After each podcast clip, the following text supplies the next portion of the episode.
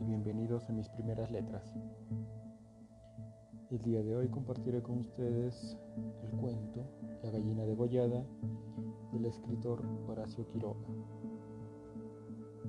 La gallina degollada. Todo el día, sentados en el patio de un banco, estaban los cuatro hijos idiotas del matrimonio Massini Ferraz. Tenían lengua entre los labios los ojos estúpidos y volvían la cabeza con la boca abierta. El patio era de tierra, cerrado al oeste por un cerco de ladrillos. El banco quedaba paralelo a él, a cinco metros, y allí se mantenían inmóviles, fijos los ojos en los ladrillos. Como el sol se ocultaba tras el cerco, al declinar, los idiotas tenían fiesta. La luz enseguecedora llamaba su atención al principio. Poco a poco sus ojos se animaban, se reían al fin estrepitosamente, congestionados por la misma hilaridad ansiosa, mirando el sol con alegría bestial, como si fuera comida. Otras veces, alienados en el banco, zumbaban horas enteras imitando al tranvía eléctrico los ruidos fuertes sacudían a sí mismos su inercia y corrían entonces, mordiéndose la lengua y mugiendo alrededor del patio.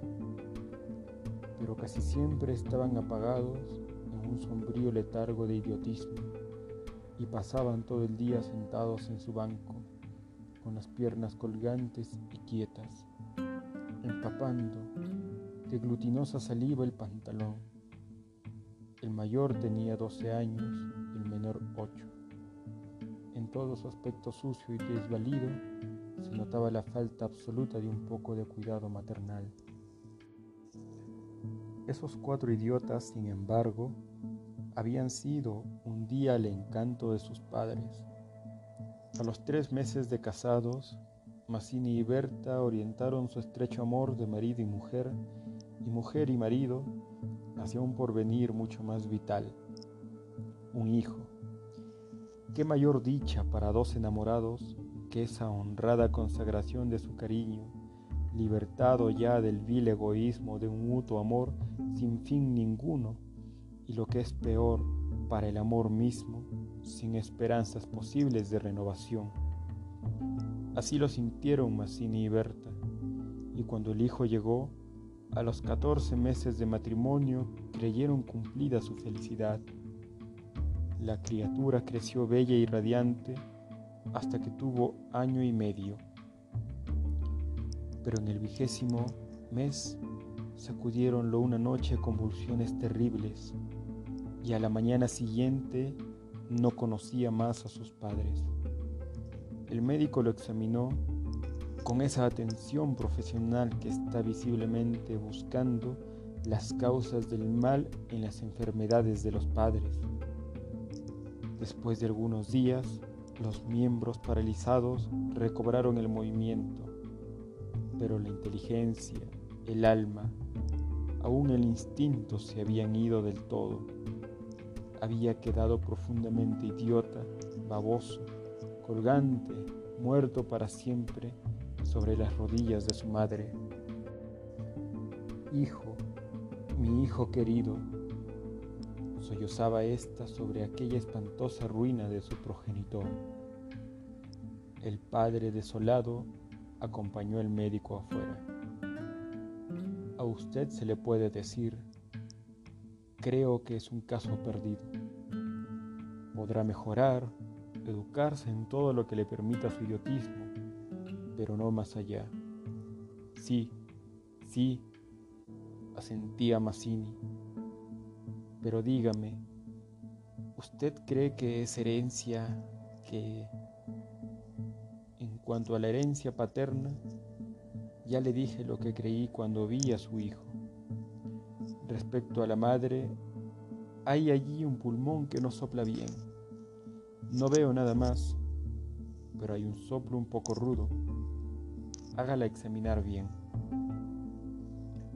Con el alma destrozada de remordimiento, Massini redobló el amor a su hijo. el pequeño idiota que pagaba los excesos del abuelo. Tuvo asimismo que consolar, sostener sin tregua a Berta, herida en lo más profundo por aquel fracaso de su joven maternidad. Como es natural, el matrimonio puso todo su amor en la esperanza de otro hijo. Nació este, y su salud y limpidez de risa reencendieron el porvenir extinguido. Pero a los 18 meses las convulsiones del progenitor se repetían y al día siguiente amanecía idiota. Esta vez los padres cayeron en honda desesperación.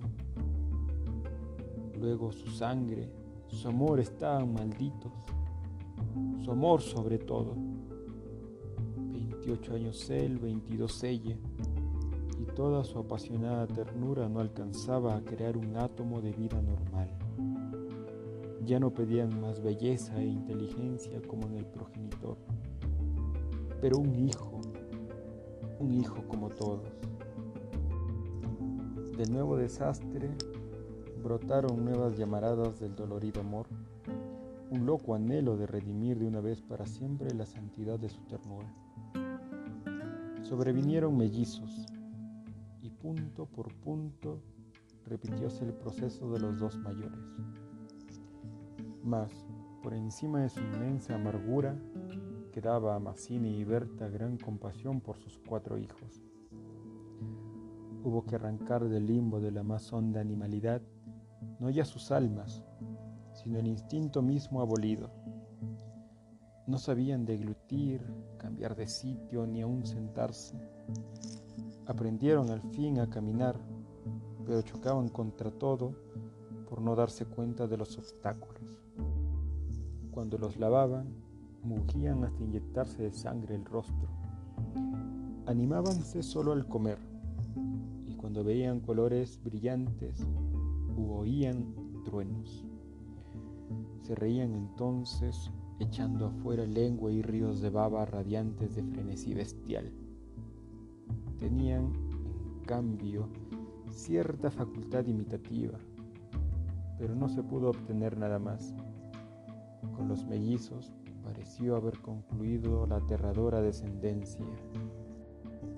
Pero pasados tres años, desearon de nuevo ardientemente otro hijo, confiando en que el largo tiempo transcurrido hubiera aplacado la fatalidad.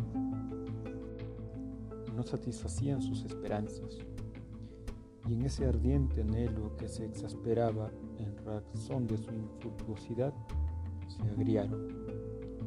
Hasta ese momento cada cual había tomado sobre sí la parte que le correspondía en la miseria de sus hijos, pero la desesperanza de remisión ante las cuatro bestias que habían nacido de ellos echó afuera esa imperiosa necesidad de culpar a otros, que es patrimonio específico de los corazones inferiores. Iniciáronse en el cambio de pronombres tus hijos. Y como a más del insulto había la insidia, la atmósfera se cargaba. Me parece, díjole una noche Mazzini, que acababa de entrar y se lavaba las manos, que podrías tener más limpios a los muchachos. Berta continuó leyendo como si no hubiera oído. Es la primera vez, repuso al rato, que te veo inquietarte por el estado de tus hijos. Mazzini volvió un poco la cara a ella con una sonrisa forzada. De nuestros hijos, me parece. Bueno, de nuestros hijos. ¿Te gusta así? Alzó ella los ojos. Esta vez Mazzini se expresó claramente creo que no vas a decir que yo tengo la culpa, ¿no? Ah, no, se sonrió Berta muy pálida. Pero yo tampoco, supongo. No faltaba más, murmuró. ¿Qué? ¿No faltaba más? Que si alguien tiene la culpa, no soy yo, entiéndelo bien. Es lo que te quería decir. Su marido la miró un momento con brutal deseo de insultarla. Dejémoslo, articuló, secándose por fin las manos. Como quieras, pero si quieres decir, Berta, como quieras. Este fue el primer choque y le sucedieron otros. Pero en las inevitables reconciliaciones, sus almas se unían con doble arrebato y locura por otro hijo. Nació así una niña. Vivieron dos años con la angustia flor de alma, esperando siempre otro desastre. Nada acaeció, sin embargo, y a los padres pusieron en ella toda su complacencia, que la pequeña llevaba a los más extremos límites del mimo y la mala crianza. Si aún en los últimos tiempos Berta cuidaba siempre a sus hijos, al nacer Bertita, olvidóse casi del todo de los otros. Su solo recuerdo la horrorizaba como algo atroz que la hubieran obligado a cometer. A Mazzini, bien que en menor grado, pasábale lo mismo. No por eso la paz había llegado a sus almas.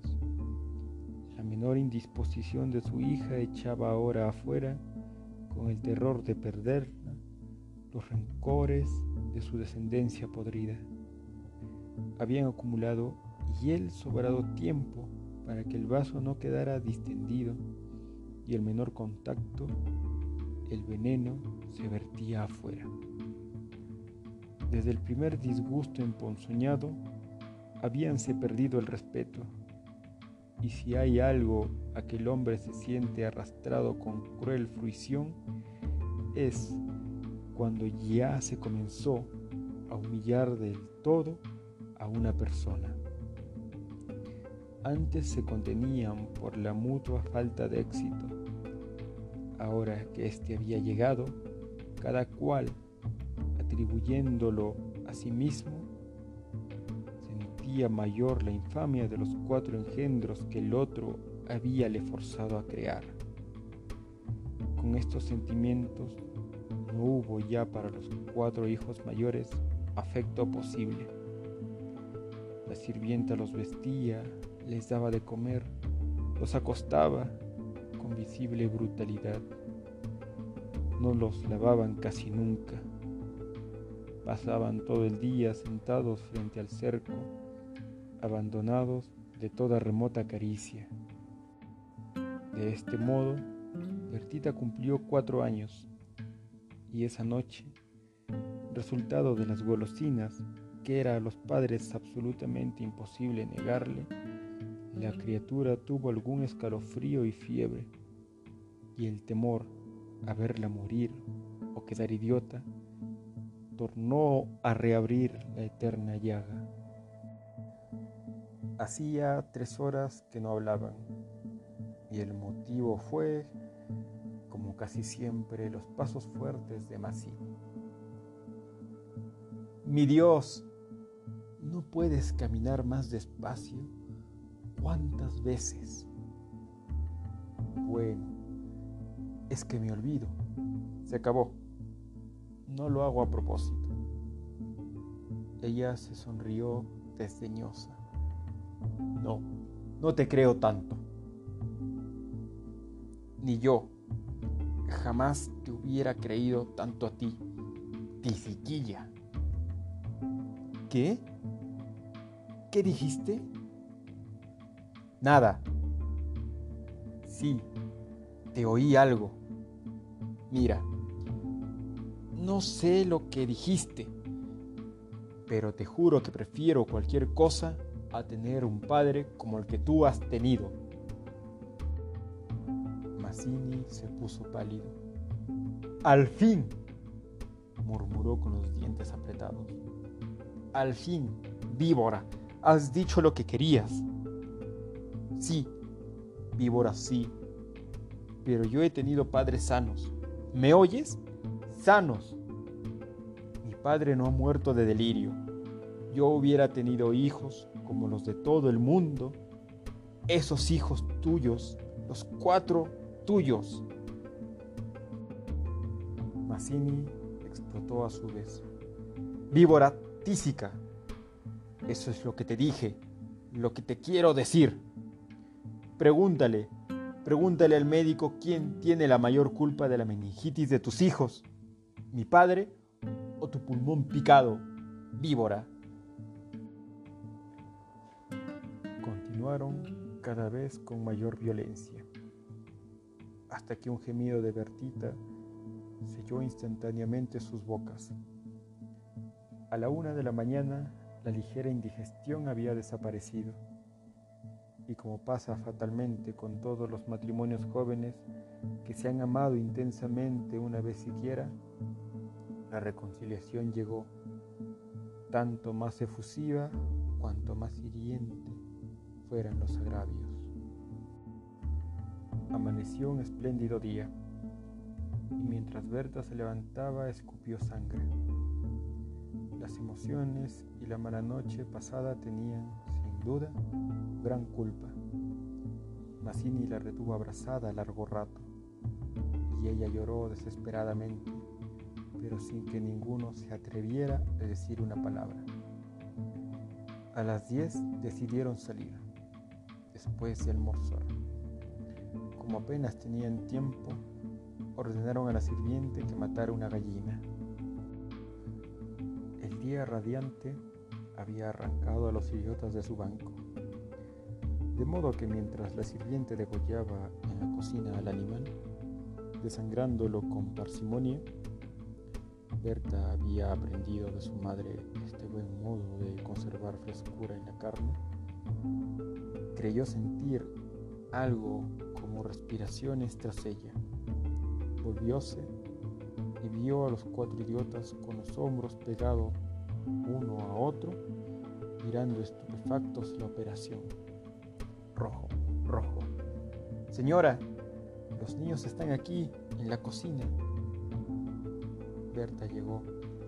No quería que jamás pisaran allí, y ni aún en esas horas de pleno perdón, y felicidad reconquistada, podía evitarse esa horrible visión, porque naturalmente, cuando más intensos eran los raptos de amor a su marido e hija, más irritado era su amor con los monstruos. Que salgan, María. Échalos, échalos, le digo. Las cuatro pobres bestias sacudidas, brutalmente empujadas, fueron a dar a su banco. Después de almorzar, salieron todos. La sirvienta fue a Buenos Aires y el matrimonio a pasear por las quintas. Al bajar el sol volvieron, pero Berta quiso saludar un momento a sus vecinas de enfrente. Su hija escapóse enseguida a casa. Entretanto, los idiotas no se habían movido en todo el día de su banco. El sol había traspuesto ya el cerco, comenzaba a hundirse, y ellos continuaban mirando los ladrillos, más inertes que nunca. De pronto, algo se interpuso entre su mirada y el cerco. Su hermana, cansada de cinco horas paternales, quería observar por su cuenta. Detenida al pie del cerco, miraba pensativa la cresta. Quería trepar, eso no ofrecía duda. Al fin decidióse por una silla desfondada, pero faltaba aún. Recurrió entonces a un cajón de querosene y su instinto topográfico hízole colocar vertical el mueble cual triunfó. Cuatro idiotas la miraban indiferente. Vieron cómo su hermana lograba pacientemente dominar el equilibrio y cómo, con puntas de pie, apoyaba la garganta sobre la cresta del cerco entre sus manos tirantes. Vieronla mirar a todos lados buscar apoyo con el pie para alzarse más. Pero la mirada de los idiotas se había animado. Una misma luz insistente estaba fija en sus pupilas. No apartaban los ojos de su hermana mientras creciente sensación de gula bestial iba cambiando cada línea de sus rostros. Lentamente avanzaron hacia el cerco. La pequeña, que habiendo logrado alcanzar el pie, iba ya a montar a horcajadas y a caerse del otro lado, seguramente sintióse cogida de la pierna Debajo de ella, los ocho ojos clavados en los suyos le dieron miedo. Soltame, déjame, gritó sacudiendo la pierna, pero fue atraída. Mamá, ay, mamá, mamá, papá. Lloró imperiosamente. Trató aún sujetarse del borde pero sintióse arrancada y cayó. Mamá, ¡ay! ¡Ma! No pudo gritar más. Uno de ellos le apretó el cuello, apartando los bucles como si fueran plumas, y los otros la arrastraron de una sola pierna hasta la cocina, donde esa mañana se había desangrado la gallina, bien sujeta arrancándole la vida segundo por segundo. Massini, en la casa de enfrente, creyó oír la voz de su hija. Me parece que te llama, le dijo a Berta. Prestaron oído, inquietos, pero no oyeron más. Con todo, un momento después se despidieron y mientras Berta iba a dejar su sombrero, Mazzini avanzó en el patio. Bertita. Nadie respondió. Bertita. Alzó más la voz, ya alterada. Y el silencio fue tan fúnebre para su corazón siempre aterrado que a la espalda se le heló de horrible presentimiento. Mi hija, mi hija, corrió ya desesperado hacia el fondo, pero al pasar frente a la cocina vio en el piso un mar de sangre. Empujó violentamente la puerta entornada grito de horror. Berta, que ya se había lanzado corriendo a su vez al oír el angustioso llamado del padre, oyó el grito y respondió con otro. Pero al precipitarse en la cocina, Mazzini, lívido como la muerte, se interpuso conteniéndole. No entres, no entres. Berta alcanzó a ver el piso inundado de sangre. Solo pudo echar sus brazos sobre la cabeza y hundióse a lo largo de él con un ronco suspiro.